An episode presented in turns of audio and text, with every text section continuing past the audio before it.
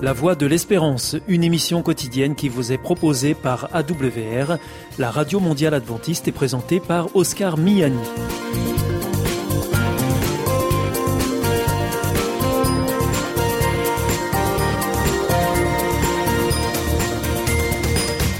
Merci de votre fidélité à la Voix de l'Espérance à travers les ondes, mais aussi par Internet sur www.awr.org ou aussi grâce à votre téléphone. Aujourd'hui au programme, dans quelques instants, ce sera votre rendez-vous santé avec Destination Santé. Ensuite, vous retrouverez vos chroniques. Tout d'abord, reflet d'actualité qui porte un regard chrétien sur l'actualité de la semaine. Et ensuite, nous terminerons avec Bernard Sauvagna pour Des gens comme vous et moi. Avec Destination Santé, Emmanuel Ducreuset. Bonjour à tous. L'herpès labial, le fameux bouton de fièvre, apparaît toujours au plus mauvais moment, avant un rendez-vous professionnel important ou lors d'une rencontre amoureuse. En plus, impossible de s'en débarrasser définitivement. L'herpès labial est provoqué par un virus, le HSV, qui, une fois entré dans l'organisme, y demeure à vie. Une poussée de fièvre, un stress, un coup de fatigue et les premiers rayons du soleil peuvent provoquer un réveil du virus simplement endormi. Et cela plus ou moins fréquemment. Par conséquent, si vous avez déjà été traité une fois pour herpès labial, pensez à prévenir la prochaine crise. Prenez les devants et appliquez sur les lèvres un écran total avant chaque exposition au soleil, notamment si vous devez partir ces prochaines semaines au sport d'hiver. Et si vous n'avez pas agi assez tôt, vous en serez quitte pour reprendre un traitement. L'herpès labial est donc un véritable récidiviste qui en plus est particulièrement contagieux. Il survient le plus souvent à la commission des lèvres, en général au même endroit que lors de sa précédente récurrence. Son apparition est souvent précédée de picotements, d'une sensation de tension de la peau, voire de brûlure. C'est sans doute pourquoi les Québécois la surnomment aussi feu sauvage. L'idéal est de savoir reconnaître ces signes avant-coureurs et d'agir dès ce stade.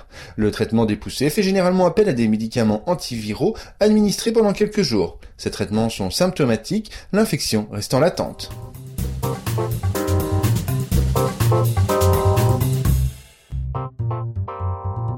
Avec Destination Santé, Emmanuel Ducreuset. Bonjour à tous. Si vous allaitez, des crevasses, c'est-à-dire des fissures rouges, peuvent apparaître sur vos mamelons. Alors comment apaiser l'inflammation tout en continuant à allaiter? Suspendez l'allaitement du côté atteint pendant 12 heures et videz votre sein manuellement, le tire-lait aggravant les lésions.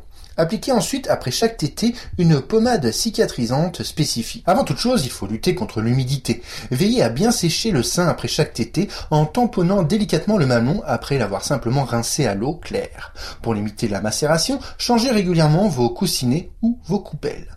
La position de votre bébé est elle aussi primordiale. Pour qu'il ne tire pas sur votre sein, sa bouche doit être bien en face du mamelon, son ventre bien collé et parallèle au vôtre. Si votre enfant s'endort sur la fin de la tétée, ne tirez pas sur le mamelon pour le sortir de sa bouche, mais introduisez votre doigt entre votre sein et sa bouche. Il le lâchera automatiquement. Il faut également veiller à ce qu'il ne suçote pas seulement le mamelon, mais prenne bien toute l'aréole dans sa bouche. Ainsi, la succion va exciter les tubercules de Morgan. Ces glandes sébacées sécrètent un liquide lubrifiant qui protège la peau des crevasses. Enfin, pour toute question, n'hésitez pas à contacter des associations de soutien mère à mère telles que Solidarilé ou la Lech League. Des mamans vous feront partager leur expérience et répondront gratuitement à toutes vos interrogations sur l'allaitement.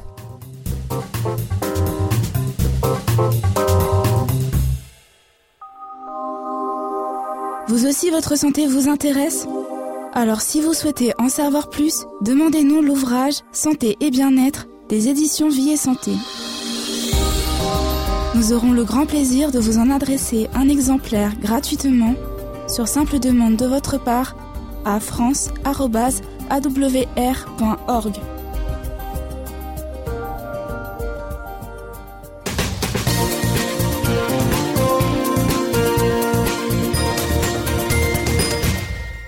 Vous êtes toujours à l'écoute de la Radio Mondiale Adventiste et c'est votre émission La Voix de l'Espérance qui vous est présentée par Oscar Miani et toute l'équipe pour vous accompagner jour après jour.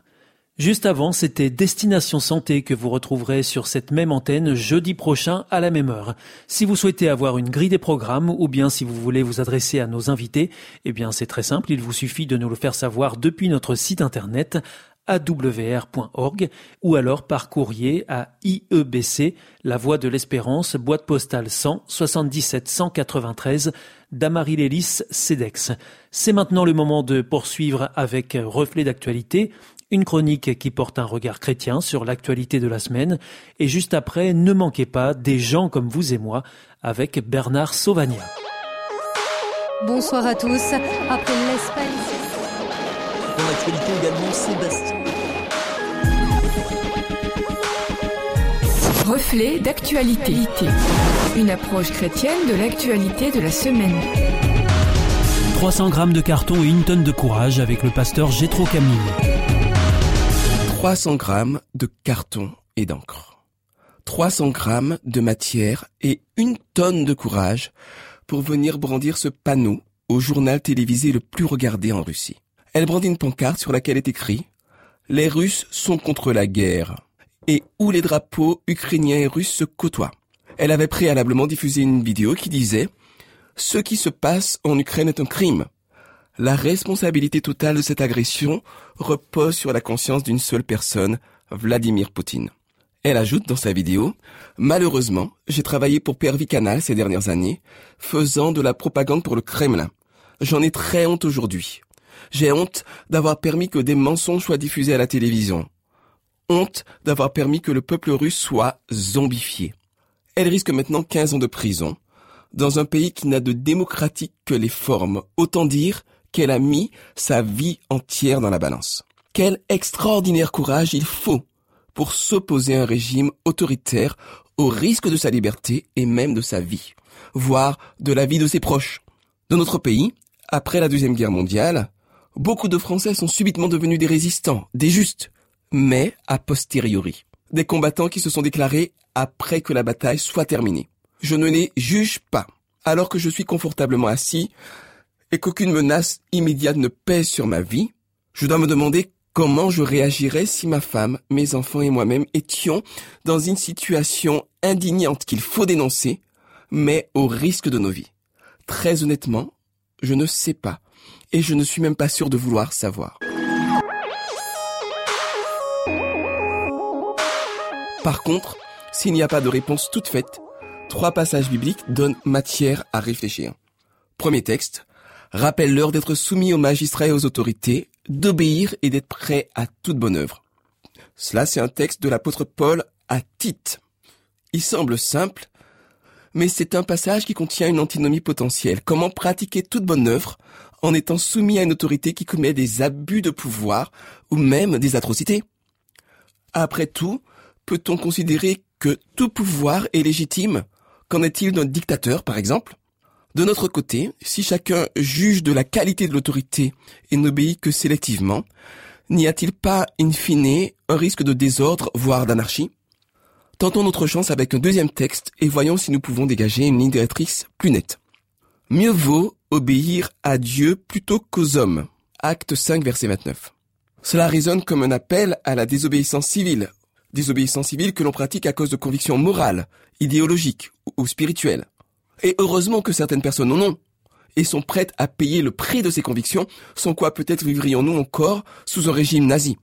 Si dans ce dernier contexte, le contexte nazi, la ligne de démarcation entre le bien et le mal devenait extrêmement claire quand sont apparus les horaires des camps de concentration, ce n'est pas toujours aussi simple. Et puis, qu'entend-on au juste par obéir à Dieu? Est-ce qu'on veut dire appliquer des préceptes lus dans des textes sacrés vieux de plusieurs millénaires? Ou bien est-ce qu'il s'agit d'écouter la voix de sa conscience propre? Ce type de texte peut poser plus de questions qui n'apportent de réponses. Par contre, le dernier texte que je vous propose me semble un peu plus simple. Matthieu 16, verset 25, Celui qui veut sauver sa vie la perdra, mais celui qui la perdra à cause de moi la trouvera.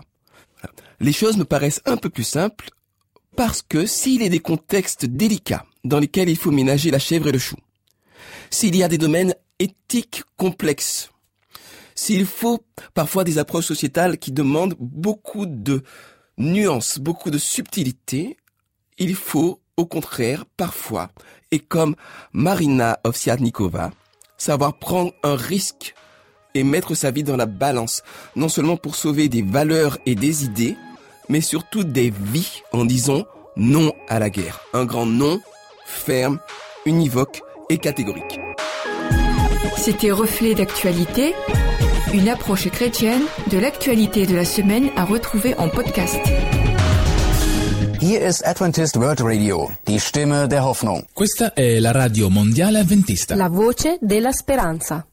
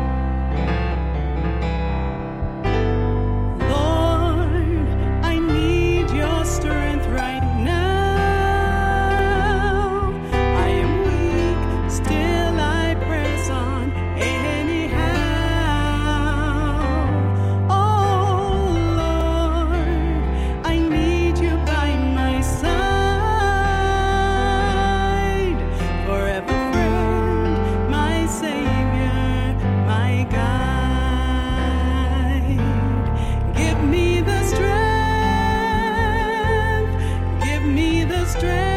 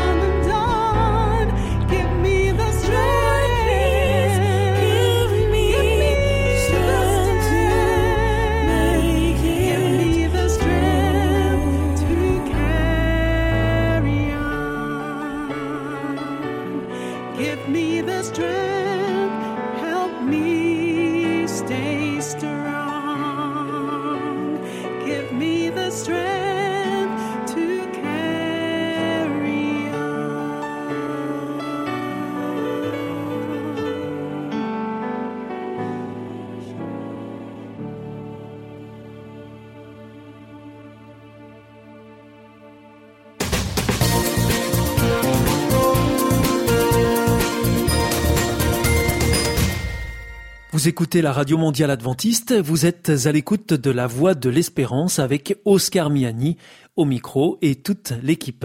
Juste avant, c'était Reflet d'actualité que vous retrouverez la semaine prochaine sur cette même antenne et dans cette même émission. Voici maintenant votre dernière chronique du jour avec Bernard Sauvagna pour Des gens comme vous et moi.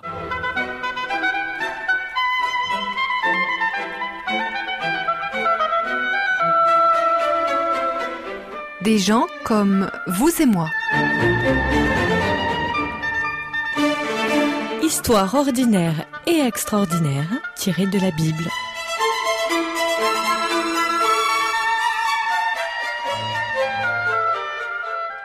Anne. Anne est un prénom féminin qui est encore euh, bien utilisé aujourd'hui et qu'on voit pour la première fois dans la Bible dans une histoire qui est un tournant, on pourrait dire, de l'expérience du peuple d'Israël. Les Israélites ont quitté l'Égypte où ils avaient été euh, esclaves, ils ont pénétré dans la terre promise et ils ont connu une époque un peu tourmentée qu'on appelle l'époque des juges. Et à la fin de cette époque, il désire avoir un roi, et c'est dans cette période-là, à peu près, disons, 1100 ans avant notre ère, que se passe cette histoire. Il y a un homme, cet homme a euh, deux femmes, il s'appelle lui Elkana, et l'une de ces deux femmes s'appelle Anne. L'une euh, n'a pas d'enfants, Anne, et l'autre a des enfants, Pénina. Et euh, cette euh, situation entraîne des querelles, des tensions au sein de cette famille. Celle qui a des enfants est très fière et a tendance à mépriser celle qui n'a pas d'enfants, car avoir un enfant est considéré comme la vocation intrinsèque même de toute femme en Israël à cette époque. Et Anne va, euh, elle, se tourner vers Dieu tellement elle souffre de cette situation. À l'époque, euh, le temple ou la tente démontable qui va précéder la construction du temple à l'époque du roi Salomon, elle est située dans un endroit qui s'appelle Silo. Et cette femme va donc descendre de la région montagneuse où elle habite pour se rendre dans cette ville de Silo. Et là, elle va se présenter auprès du prêtre de l'époque qui s'appelle Élie et elle va venir euh, épancher toute sa douleur, toutes ses difficultés pour essayer d'avoir une réponse à sa prière. Et elle va recevoir la certitude de Dieu qu'il est attentif à sa prière et qu'elle aura un enfant. Elle rentre chez elle, et quand elle rentre chez elle, eh bien, euh, il se trouve que quelques semaines plus tard, elle se trouve enceinte, et elle va donner naissance à un enfant qu'elle va appeler Samuel et euh, elle est enchantée de cette naissance, mais en même temps, elle va révéler à son mari qu'elle a fait une promesse quand elle a demandé à Dieu cet enfant. Et cette promesse, c'est qu'elle veut offrir cet enfant pour le service de Dieu. Donc elle va élever cet enfant, le nourrir, et quand il est sevré, alors c'est vrai qu'on ne nous précise pas quel âge il a, elle va prendre cet enfant et l'amener justement auprès du grand prêtre, là où se trouve la tente sacrée, pour qu'il soit formé et qu'il serve Dieu. Et donc, elle est euh, enthousiasmée par cela, elle a aucune hésitation à amener cet enfant. Elle va prononcer un chant euh, qui est un des poèmes conservés dans la Bible, un des poèmes les plus anciens qui soient, et qui a très certainement servi de modèle lorsque Luc a rédigé le fameux cantique de Marie qui euh, annonce sa joie, elle aussi, d'avoir un enfant. Donc Anne reste euh, la femme qui est là comme le modèle de celle qui a cru en Dieu, qui a eu un enfant et qui l'a donné à Dieu. Vous pourrez lire son histoire dans le premier livre de Samuel, dans les trois premiers chapitres.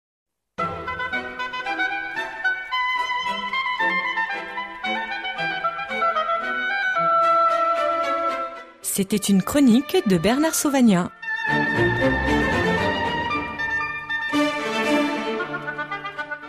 Connaissez-vous la vie, la vraie? Vous aspirez à ce que la vôtre soit meilleure? L'IEBC, l'Institut de la Bible par correspondance, peut vous aider. Ces cours sont gratuits et à votre rythme. Retrouvez-nous vite sur www.iebc.org et vous verrez, votre vie va changer. Parce que croire, c'est la vie. Si vous souhaitez réécouter ce programme ou bien le partager avec vos amis, retrouvez-nous sur www.awr.org. Vous pouvez aussi nous suivre par téléphone. Depuis la France, il vous suffit de composer le 01 80 14 44 77. En dehors de France, c'est le 0033 1 80 14 44 77 et depuis les États-Unis, vous composez le 1 712 432 9978. Et pour nos coordonnées postales, eh bien, c'est la Voie de l'Espérance, IEBC, boîte postale 100, 77 193, Damary-Lélis, CEDEX.